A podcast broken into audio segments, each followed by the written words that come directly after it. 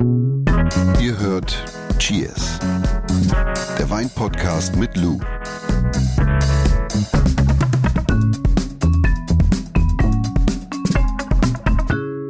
Ich habe bestimmt 40, oh, wenn nicht mehr 50 Kellnermesser zu Hause rumliegen. Und du bringst nie eins mit. Nee, ich bringe nie eins mit. Jetzt hast du wieder die kleine Flügelzange. Hm. Aber wir haben ja in einer der letzten Folgen gelernt, Ja. man kann es auch mit einer Rohrzange aufmachen. Oh ja, man kann es aber mit einer Rohrzange. Es geht, es Geht alles. Es geht alles, wo ein Wille ist. Das ist ein gutes Startsignal. Wenn ein Korken entkorkt, bedeutet es, Lou und Jonas dürfen eine neue Flasche aufziehen, Gibst du mal dein Glas? äh, beziehungsweise probieren, sehr gerne. Also, Der Wein der Woche. Der Wein der Woche ist der 2021er, warte ich erst mal dein Glas. Philippe de Noache Montagne Saint-Emilion. Wir sind in Frankreich. In Frankreich. das ist eine eine Sprache, Nase. die ich nicht beherrsche. gleich die erste. Cheers. Oh, der riecht aber sehr fleischig, Cheers. gell? So ein bisschen speckig, finde ich. Finde ich lustig. Der riecht fleischig. Findest du nicht? Was bedeutet das denn? Fleischiger Geruch. So wie so ein richtig, wenn du so ein rohes Stück Fleisch vor dir hast, meinst du, oder? Ich finde schon sowas nach rotem Fleisch, so ein bisschen Eis, also so Blut, weiß, also nicht blutig im Sinne von, aber so. Oh. Genau. Ich weiß nicht. Ich weiß manchmal auch nicht, wenn ich Weine beschreibe, was ist mit mir los? Ja, lass uns doch einfach mal Weine mit Geräuschen beschreiben. Mur. Also es ist jetzt irgendwie kein, keine klaffende Fleischwunde, es ist eher so ein, so ein, so ein Schnitt mit dem Küchenmesser. Nein, also er hat so was Speckiges, wie so ein bisschen so, so was, was rotfleischig Speckiges mit diesem, mit diesem weißen Fett, so ein bisschen was so. Weißt du, was ich meine? Mhm. Ja, so, wenn du so ein. Vakuum aufmachst. Philippe Desnoyers. Ja. Saint-Emilion. Saint-Emilion, genau. Also das Montagne Saint-Emilion, ganz wichtig. Und wir sind in Bordeaux. Und in Bordeaux sprechen wir ja immer vom linken Ufer und vom rechten Ufer. Aus dem einfachen Grund, weil, Na, erklär mir. weil getrennt durch zwei große Flüsse. Ach so, ja, logisch. Deswegen gibt es ja auch. Ah. Ah, genau, deswegen linkes Ufer, rechtes Ufer. Und beide Ufer sind prädestiniert für jeweils eine Rebsorte. Und ist eher Konkurrenzdenken da eigentlich oder Liebe? Lass mich doch mal aussprechen. Beim rechten, beim rechten Ufer sprechen wir hauptsächlich von Merlot und beim linken Ufer hauptsächlich von Cabernet Sauvignon. In der Regel immer ein Cuvée natürlich, aber wie gesagt, so rechtes Ufer, linkes Ufer kann man so ein bisschen kategorisieren. Äh, ja, in eine, wie sagt man, keine Ahnung, Hauptrebsorte, die da äh, dominiert in den, in den Cuvées. So. Und wir sind jetzt am rechten Ufer. Du hast mir noch nicht die Frage beantwortet. Montagne Saint-Emilion. Ich habe ja auch nicht wirklich zugehört. haben. Wer? Die, die Ja. beiden Dinger? Die beiden Weinufer. Weiß ich jetzt nicht so, stecke ich jetzt nicht so in den Kannst ja nächstes. Mal mal ausprobieren. Muss ich stecke ich nicht so in. Beziehung. Es ist ja äh, wunderschön Bordeaux, ne? Ich war erst einmal da und das ist schon sehr lange her. Ja, und wie hat es dir damals gefallen, weißt du nicht mehr? Das weiß ich nicht mehr. Also ich Wann warst du das- denn das letzte Mal da? Ich war da damals mit der Uni und das war schon sehr prunkvoll. So gerade, ich finde so gerade so Saint-Emilion oder, äh, oder grundsätzlich das rechte Ufer finde ich schon so ein bisschen prunkvoller. Und ganz tolle Gegend, auch so viele Weinbars, dann geprägt durch den Atlantik. Ist schon, ist schon, kann man mal machen. Und schmecken auch anders. Ja, definitiv. Also natürlich bedingt durch die Rebsorten, die dort vorherrschen sind.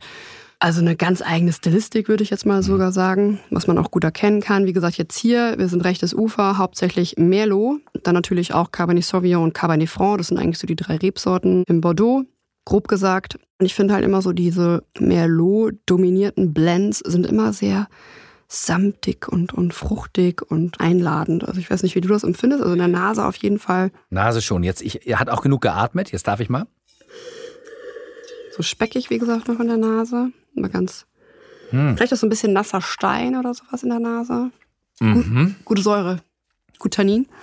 Tannin, würde ich auch sagen. Mhm. Mit meiner Leinenzunge. Ja. Vielleicht Lorbeer, da vielleicht auch ein bisschen Im Geruch Mhm. oder im Geschmack? Geruch. Finde ich, wenn du so einen Gewürzschrank aufmachst. Das Tolle ist ja, wenn so Zeit vergeht, dann verändert sich das ja immer, ne? Ja, wo wir letztens drüber gesprochen haben mit dem Karaffieren und so. ne? Also kann sich immer zum Positiven verändern. So Luftzufuhr kann sich aber auch zum Negativen verändern. Kommt man drauf an. Deswegen auch hier probieren geht über Studieren.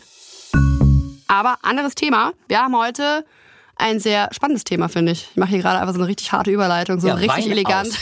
Ne? Wir sprechen heute über den Ausbau von Wein und zwar für viele ein, äh, wie sagt man, äh, Schreckensthema. Das ist wirklich so. Ih, das schmeckt ja total nach Holz. Ne? Äh, ja, und wir sprechen heute über Wein aus dem Barrik, Ja, beziehungsweise aus dem Holz. Was ist ein Barrik? Also, grundsätzlich ist ein Barrik in erster Linie einfach ein Kleinholz bzw. ein Weinfass. Mhm. Das wird vornehmlich aus Eichenholz gefertigt und hat ein Fassungsvermögen von ja, 214 bis 304 Liter. Wenn du jetzt aber, hier die berühmte Quizshow, wenn du jetzt aber bei Günther ja auch sitzt und der ah. fragt dich, ja, so ein Barrik, was hat denn das so ein durchschnittliches Fassungsvermögen? Dann sprechen wir immer von 225 Liter. Okay, das ist das, was ja. ihr euch merken müsst. Und es gibt natürlich auch noch andere Begriffe in Abhängigkeit vom Herkunftsgebiet und vom Fassungsvermögen. Mhm. Zum Beispiel im Burgund heißt so ein Barrik äh, Pièce. Ja, und es hat dann mhm. aber auch ein anderes Fassungsvermögen, aber immer noch in dem Rahmen. Aber wie gesagt, nur, dass man das mal gehört hat. Es gibt auch noch andere Begriffe für Barrik. Aber der Nutzen ist der gleiche. Der Nutzen ist der gleiche, korrekt. Und sind da verschiedene Qualitäten von solchen Fässern? Yes, also die Qualität eines Barriks hängt tatsächlich von vielen Faktoren ab. Also das ist schon so eine Kunst, so ein Ding herzustellen. Mhm. Und ähm, die Qualität hängt ab zum Beispiel vom Ursprung des Holzes, des Herstellers, ganz entscheidend, vom Schnitt, der Struktur des Holzes, der Toastung und der Weiterverarbeitung, Was? also der grundsätzlichen Weinverarbeitung. Toastung musst du erklären. Mm, mit Toastung meint man eigentlich das Flemmen der inneren Fasswandung. Mhm. Ja, also da gibt es verschiedene Toastungsgrade, da gehen wir gleich nochmal ein. Und diese Toastung ist dann eben auch maßgeblich davon abhängig, inwieweit ja, Geschmack in den Wein übergeht. Aber da gehen wir gleich nochmal detailliert drauf ein. Mhm. Und was kostet so ein Fass? Du, das kommt immer tatsächlich auf den Hersteller an, auf die Herkunft. Aber ich. Also leer, meine ich. aber ich würde jetzt, wie gesagt, es kommt immer drauf an. Ich würde jetzt mal sagen, also es ist sehr kostspielig. Ich würde mal sagen, so über dem Daumen plus minus ein Tausender, ein gutes, gutes Fass. Es gibt auch günstigere Alternativen. Das heißt jetzt aber nicht unbedingt, dass die schlechter von der Qualität sind, aber um den Dreh, dass man da auch mal so ein Gefühl für bekommt, das ist schon sehr teuer in der Anschaffung. Ich finde, so ein Kleinholzfass, das ist immer auch so die Frage, wie so beim Auto, ne? Was willst du haben, ne? Willst du ein Fiat, willst du ein Porsche, so? Und das heißt aber nicht, dass das eine besser oder das andere schlechter ist, aber es gibt halt gewisse Produzenten, die setzen halt genau auf den Hersteller, mhm. andere setzen auf das. Ich finde zum Beispiel, dass ein amerikanisches Kleinholzfass geschmacklich anders prägend ist als ein französisches. So, das, das kann man dazu sagen. Okay. Ja. das heißt gute, aber nicht, dass es schlechter oder besser ist. Die gute französische Eiche sozusagen. Aber die, die Grundfrage ist doch, warum man das überhaupt tut. Warum macht man das? Warum baut man Wein im Barrik aus? Prinzipiell gibt es zwei Gründe, warum man Wein in ein Kleinholzfass legt. Der erste Grund ist eine gewollte Aromatisierung bzw. eine Erhöhung der Aromaintensität. Und der zweite Grund ist der Sauerstoffkontakt. Und bedingt durch den Sauerstoffkontakt hat man halt eben eine Stabilisierung der Farbe, eine allgemeine Harmonisierung der Inhaltsstoffe, wie zum Beispiel der Gerbstoffe und das halt eben dann schlussendlich auch eine Förderung der Komplexität. Da muss ich nochmal nachfragen. Das heißt, das Fass ist zwar ähm, wasserdicht, aber nicht luftdicht, weil du sagst, äh, ja, also den meisten Produzenten geht es bei der Weinherstellung und bei dem Holzfassausbau um den Sauerstoffkontakt, weniger um die Aromatisierung. Mhm. Denn Eiche ist zwar fast ich sage ganz bewusst, fast wasserdicht, aber nicht luftdicht. Und während dem Ausbau bzw. der Lagerung des Weins im Holzfass können so, weißt du, so ganz winzige Mengen an Sauerstoff in das Fass eindringen und mit dem Wein reagieren. Und das passiert durch diese Mikroporen des Holzes sehr kontrolliert. Mhm. Und das kann man fast gar nicht nachahmen. Also es gab mal, glaube ich, auch so ein Fun Fact, irgendjemand, ich weiß nicht, wer das war, ist ja auch Schnuppe, äh, die haben das versucht mit so einem Tank irgendwie nachzubauen und da sind sie kläglich gescheitert, weil es einfach nicht funktioniert hat. Also es ist schon sehr einzigartig, dieser kontrollierte Sauerstoffkontakt. Und dieser Sauerstoffkontakt führt eben, um das kurz zu fassen, zu mehr Aromatiefe und Komplexität. Über lange Zeit, logischerweise. Ja, richtig, genau. Über den Ausbau und dann schlussendlich eben auch über die Lagerung.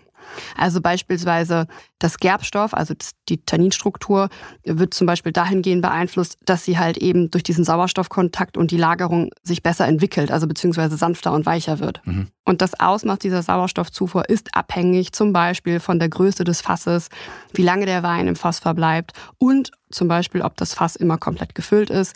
Daneben gibt es ähm, aber auch noch weitere Faktoren, wie zum Beispiel die Dicke der Dauben, also der Holzdinger. Das lange Holz sozusagen. Das lange Holz. Das sind diese Dauben. Mhm. Und die werden ja dann wie so, wie so gebunden wie ein Blumenstrauß. Nur halt eben geformt zu einem Fass mit so, wie sagt man, Eisenschellen. Mhm. Das hast du also doch ganz bildlich die, beschrieben. Also man weiß ja, wie ein Fass aussieht. Ja. weiß, wie ein Fass aussieht und diese Jeder hat einzelnen. Schon mal einen Piratenfilm geguckt, und das sind ne? die, das, ja genau, und das sind die Daumen. Das sind die Daumen. Und die sehen nicht gesägt aus, sondern wahrscheinlich werden die gehackt, ne?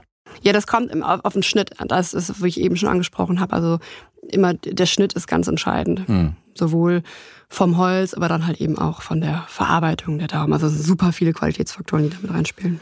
Und du hast es äh, vorhin schon mal angesprochen, aber nochmal konkreter, was beeinflusst denn dann die Intensität von Geruch beziehungsweise vom Geschmack? Wie gerade schon angesprochen, gibt es genau zwei Gründe, warum ich Wein ins Kleinholzfass lege. Das eine ist der Sauerstoffkontakt bzw. die Sauerstoffzufuhr, womit ich eine Harmonisierung der Inhaltsstoffe und mehr Komplexität erlange. Und der andere Grund ist die Aromatisierung. Und ja. ähm, maßgeblich für den Geruch und Geschmack oder beziehungsweise der Stärke der Aromatisierung ist der jeweilige Toastungsgrad der Daumen verantwortlich und wie oft ich dieses Fass benutze. Weil kannst dir vorstellen, je öfter ich einen Teebeutel in meinen Tee reinhänge, desto weniger Geschmack gibt es ab.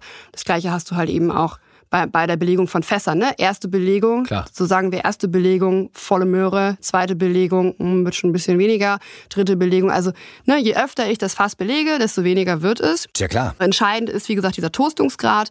Und da unterscheiden wir in Light, dann hat man so Vanillenoten, dann Medium, Karamell, Toastbrot. Und Heavy ist halt wirklich so volle Möhre, Kaffee, Tabak, rauchige Noten. Das erinnert mich an eine Reise nach Australien, als ich nach der Schule getravelt bin. Und ich habe äh, Briten kennengelernt. Mhm.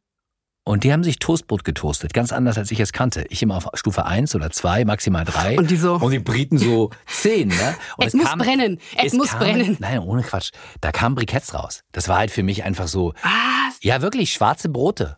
Aber nicht nur bei einem Menschen, sondern ich bin inzwischen davon überzeugt, dass alle Briten sich ihr Toastbrot schwarz toasten, so. Und deswegen konnte ich das ganz gut verfolgen, dass du gesagt hast, Heavy ist halt auch schwarz oder dunkelbraun geflammt, mhm. Kaffee, Tabak oder rauchige Note. Und es gibt, und das ist auch ganz wichtig, das, deswegen habe ich auch gesagt, je öfter man das Fass belegt, desto weniger Aromastoffe werden an den Wein abgegeben. Also das heißt, der Aromatisierungsaspekt sinkt, sinkt, sinkt, sinkt, sinkt. Und deswegen unterscheiden wir auch neues Holz und altes Holz. Ne? Also ganz klar. Also wenn jemand sagt, ja klar, ich baue meine Weine alle im Kleinholzfass aus, aber das sind alles gebraucht, das ist alles altes Holz, gebrauchtes Holz, dann ist die Wahrscheinlichkeit sehr gering, dass du da wirklich noch geschmacksgebende Stoffe äh, an den Wein abgibst. Ah, es wäre auch vom Nachhaltigkeitsaspekt oder auch vom finanziellen Aspekt totaler Irrsinn, äh, immer neue Fässer zu kaufen. Naja, es kommt ja auch immer darauf an, was du für einen Weinstil äh, äh anstrebst. Ja. Ne? Und es gibt, um das noch abzuschließen, es gibt wirklich echt sehr wenige klassische Weintypen, die bewusst ins neue Holz gelegt werden. Also was mir jetzt einfallen würde, okay, Bordeaux aber da würde ich jetzt auch nicht so plakativ sagen, ja, Bordeaux, alles ist neues Holz, ist auch Quatsch, aber es wird oft eingesetzt. Vielleicht eher neue Welt, wenn wir so Kalifornien, Napa Valley Mhm. Da vielleicht, mhm. da kennt man ja auch nur die holzgelutschten Chardonnays. Aber es ist wirklich, deswegen sage ich halt immer, habt keine Angst vorm Holz. Ich wollte gerade sagen, ja, keine Angst vorm Barrique, weil, das ist eigentlich die Message, oder? Ja, weil ganz im Ernst, also so eine plumpe Aromatisierung, ich kenn, kenne wirklich nur sehr, sehr wenige Produzenten, die das anstreben. Aber ich finde es spannend, du hast es gerade eben ganz kurz aufblitzen lassen. Holzgelutschte Chardonnays hast du gesagt. Das ist nämlich noch eine Fragezeichen, ist es eine Alternative? Äh, die sogenannten Oak Chips, also ähm, große Weintanks, die aus Übersee rüberkommen. Und da wird dann, glaube ich, erklär du es, ich weiß es nicht, Späne reingeschmissen oder Holz reingeschmissen? Also es oder? gibt kostengünstige Eichenholzchips die dem Moss bzw. Wein zugefügt werden so können. So diplomatisch, wie Sie es ja, was soll, ich, ne? was soll ich denn sagen? Ich würde das niemals schwarz-weiß denken. Es gibt ja. mit Sicherheit Produzenten, die das machen, aber da muss man halt auch einfach überlegen, wo bewegt man sich da, bei welchem Wein, sag ich jetzt mal. Mhm. Grundsätzlich ja gibt es kostengünstige Eichenholzchips, die dem Moss bzw. Wein hinzugefügt werden können und die den Wein halt eben aromatisieren. Ich finde, das ist aber eine sehr, sehr plumpe und auch definitiv keine, also plumpe Aromatisierung und definitiv keine Alternative zu einem Ausbau in einem Kleinholzfass. Ich wollte gerade sagen, das ist, ist kein Ausbau, sondern es ist einfach, ich aromatisiere etwas. Richtig und du hast natürlich auch da keinen Sauerstoffkontakt bzw. keine Sauerstoffzufuhr, mhm. das auch keine Lagerung, also demnach auch keine Harmonisierung. Da findet keine Harmonisierung gerade so im Hinblick auf Tannine statt gar nicht. Das geht's, mhm. Da geht es wirklich nur um eine plumpe Aromatisierung. Und ich wüsste ehrlich gesagt nicht, wann ich mal so einen Wein getrunken habe. Aber ja, gibt es. Also kurzes Resümee, du hast es eben schon gesagt, die Häufigkeit und Dauer der Belegung von Fässern äh, beeinflusst den Geruch und den Geschmack. Also je öfter das Fass benutzt wird, desto weniger gehen geruchs- und geschmacksverändernde Stoffe in den Wein über. Mhm. So. Und man unterscheidet deshalb auch in neues Holz und altes Holz. Richtig. So. Und du hast gesagt, es gibt wirklich sehr wenige äh, Weintypen, also Klassik-Weintypen, die bewusst dann in dieses neue Holz gelegt werden. Ne? Es kann sehr schnell plump werden und ich finde, das, was aktuell angestrebt wird, ist eigentlich Eleganz.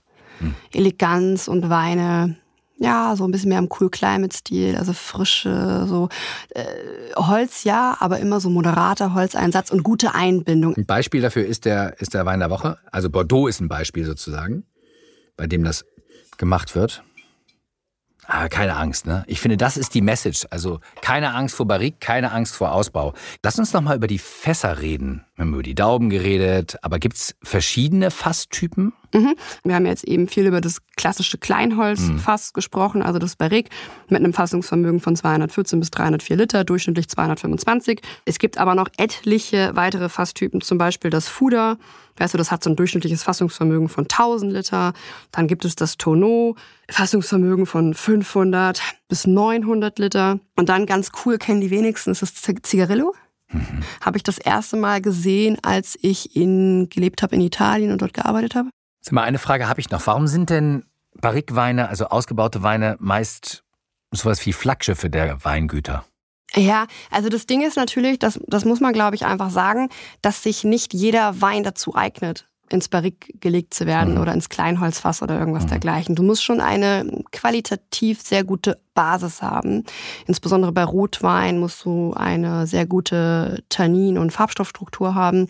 Und man sagt eigentlich, also ich würde jetzt niemals, Entschuldigung, Gutswein irgendwie in Barrique legen. Gerade wenn wir dann wirklich von Aromatisierungsaspekten sprechen, also was, warum soll ich denn Gutswein da reinknallen? Mhm. Ich glaube, die Quintessenz ist, nicht jeder Wein eignet sich für den Holzfassausbau. Ja, also das muss schon ein Wein sein, der von einer qualitativ sehr guten Beschaffenheit ist. Mhm. Dann lass uns gleich mal das Thema Barrique nochmal zusammenfassen. Vorher, kurz vor Schluss, kommen wir legendär zu unserem Wein-ABC, also Begriffe aus der weiten Weinwelt, leicht erklärt, würde ich an dieser Stelle mal sagen. Und jetzt pass auf. Jetzt grob. Heute B wie Biodynamie. Biodynamie. Luz Weinlexikon. Biodynamie. Wir gehen tatsächlich auf dieses Thema insbesondere auf die verschiedenen Bewirtschaftungsformen im Weinbau nochmal genauer ein. Die Biodynamie ist eine Bewirtschaftungsform. Und Sie umfasst im Prinzip alle Aspekte des ökologischen Weinbaus, also kein Einsatz von Mineraldüngern und keine Unkrautvernichtungsmittel, plus die Anwendung von hämopathischen Präparaten, mhm. plus die Betrachtung des Betriebes als autarken Hofkreislauf. Und das Ziel ist es, mit der biodynamischen Bewirtschaftungsform die Monokultur, die Wein natürlich ist, zu unterbrechen und die selbstregulierenden Kräfte der Natur zu fördern und eben halt eben auch zu stärken. Und es gibt bekannte Zertifizierungsorgane. Wir kennen Demeter beispielsweise aus dem Lebensmitteleinzelhandel. Mhm. Demeter ist so ein Zertifizierungsorgan, das halt eben nicht nur Lebensmittel zertifiziert, sondern halt eben auch Wein. Dann gibt es Respekt und äh, Biodiver. Ja, und dann fassen wir jetzt nochmal zusammen die wichtigsten Fakten zum Barrique und Weinausbau. Du musst mich immer korrigieren, Lu. Man unterscheidet zwischen altem und neuem Holz. Und je öfter das Holz benutzt bzw. belegt wird, desto geringer fällt der Geschmack, also der Barrique-Geschmack aus. Also die Aromen von Kaffee, von, was hast du noch gesagt, Vanille. Also genau, die Aromatisierung. Genau, Brot. Ja, ja hast du auch genannt. Auch, ja. Werden weniger. Toast so, ja. Und Wein wird zunehmend in gebrauchtem Holz ausgebaut, also nicht wegen des Aromat Aromas. Ja, genau, Aromatisierungsaspekten. Ja, sondern weil, du hast es schon gesagt, Wein durch den Sauerstoffkontakt mehr Tiefe und Komplexität bekommt. Ne? Also mehr Aroma. Mhm, also wird auch harmonisiert durch die Lagerung und durch den Sauerstoffkontakt. Mhm. Darum geht es primär. Und du hast gesagt, es gibt wirklich sehr wenige Weintypen, also Klassik-Weintypen, die bewusst in das neue Holz gelegt werden. Richtig, also das heißt, keine Angst tatsächlich vor, vor Holz haben, auch wenn man mit dem Winzer mal im Gespräch ist oder mit der Winzerin, wirklich einfach genau hinhören und nicht direkt die Scheuklappen aufziehen, sondern wirklich mal zuhören und sagen, ah, okay, ich verstehe, die Fässer habt ihr hier schon seit fünf, sechs, sieben, acht Jahren hm. liegen. Das heißt, die Gefahr, dass ich hier gleich so einen Vanille-Tabak-Bomber im Glas habe, ist relativ gering. Also wirklich sich mal ein bisschen locker machen und open-minded durch die woods, Weingüter ne? des Landes ziehen. So. Durch die Weinregale. Das war schon wieder. Neue Runde von Cheers. Ich fand das ganz gut, oder? Alles Wissenswerte aus der großen Welt des Weins. Ne? Heute hast Barrique. Hast du jetzt noch Angst vor Holz? Gar nicht, nee. Habe ich das genommen? Hast du mir genommen. Wirklich? Ja. Schön. Hast du wirklich? Wirklich? Ja. Sagst du es jetzt nur so? Nein, das Komm, Jonas. Pass auf, ich schicke dir in der nächsten Woche, in der nächsten Woche schicke ich dir immer per WhatsApp meine Flaschen, die ich öffne. finde ich cool. Kannst du Und dann weißt du, habe ich noch Angst vor Holz oder nicht. Das kann ja auch total positiv sein. Es kann ja auch ein Wein wirklich angenehm. Aber wichtig auch hier nochmals abschließend, moderater und gut integrierter Holzeinsatz. Ich glaube, das ist Key, Eleganz und dann kann das auch, kann das auch mal mit sexy sein. Aber so Bomber eher seltener. Aber Also, ja, freut mich. Wir stoßen nochmal an mit unserem Bordeaux. Bordeauxchen. Und Cheers. Bordeauxchen, ein Bordeauxchen. Denkt an die Bewertung Mhm. bei Apple, bei Spotify. Und Fragen, wenn ihr sie habt, schickt ihr einfach an cheers.edeka.de. Tschüss. Das heißt Cheers. Cheers. Tschüss und Cheers. Dieser Podcast wird euch präsentiert von Edeka. Wir lieben Lebensmittel.